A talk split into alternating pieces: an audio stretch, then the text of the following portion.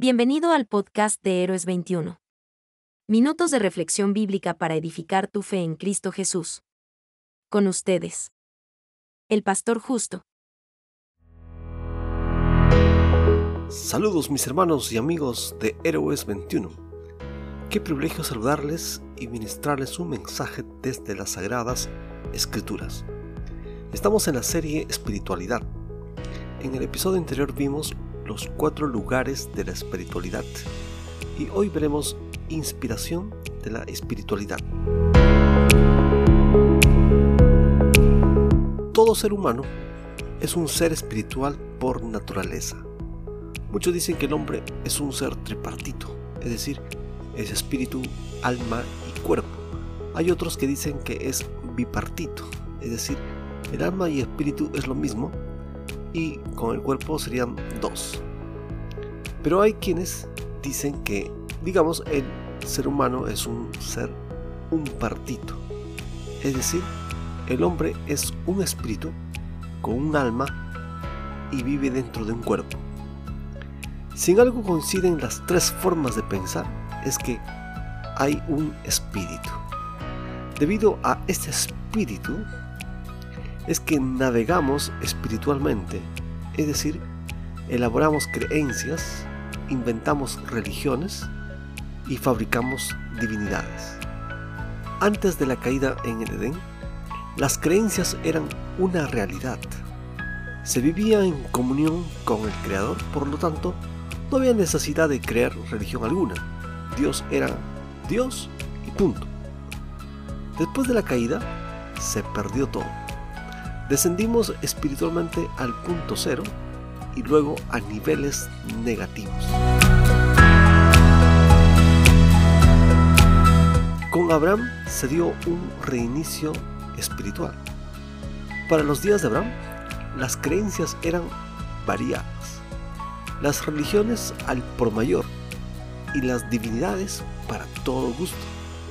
De pronto, Abraham tiene una experiencia espiritual única, singular y exclusiva con alguien que decía ser el único y verdadero Dios. Y Abraham le creyó al primer segundo, sin dudas ni murmuraciones. Al revelarse esta divinidad como único, quería decir que no hay otro ni otros. Al revelarse como el verdadero, quería decir que todos los demás son falsos. Esto fue exactamente lo que Abraham entendió, aceptó y creyó. Por eso a Abraham se le conoce como el padre de la fe, según Romanos 4:16. Este único Dios y verdadero se dio a conocer a la humanidad a través de los descendientes de Abraham. Los descendientes de Abraham llegaron a constituirse en una nación llamada Israel, con las creencias de Abraham, la religión de Abraham y el Dios de Abraham.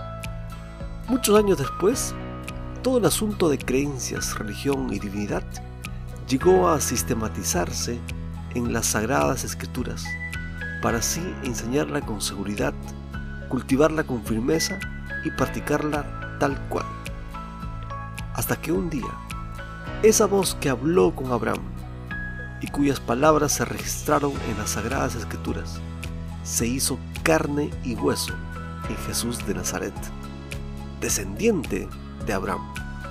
Y fue una cruz para redimirnos del pecado, el impedimento para que Dios se acerque a nosotros y nosotros a Dios, y convertirse en un puente para que cualquier ser humano pueda tener una relación personal con Dios. Y una vez resucitado, este Jesús de Nazaret encargó a su puñado de seguidores a evangelizar el mundo entero, a fin de que lo conozcan, sean salvos y vivan para Él. Tú y yo somos frutos de esa labor.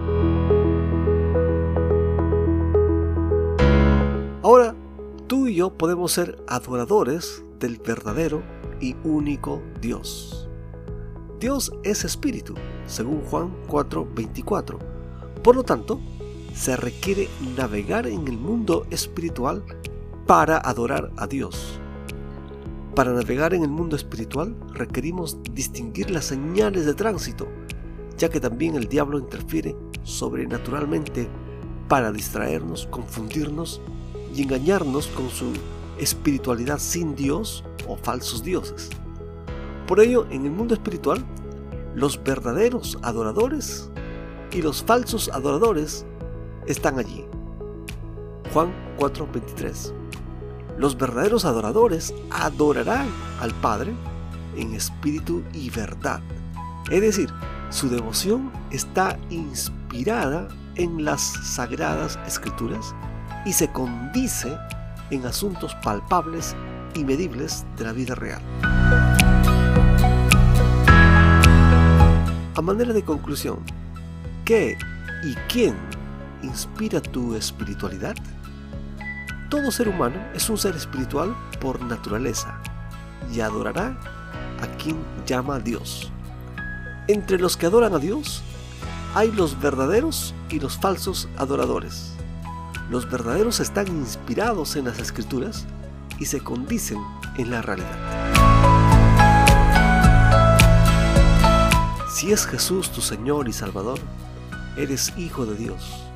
Y mi oración es que el Espíritu Santo te guíe a adorar al Padre en espíritu y en verdad. Si nunca has pedido que Jesús sea el Señor de tu vida, dile ahora mismo, soy un pecador, cambia mi corazón, dame un nuevo espíritu, hazme tu hijo y un adorador Bueno pues, que los siguientes días tu decisión de corazón sea adorar solo al Señor. Hasta el próximo episodio y mientras tanto, bendiciones mil por hora. Es nuestra oración que estos minutos lo hayan edificado. Y para edificar a muchos más, por favor, compártelo con otros. Hasta el próximo domingo.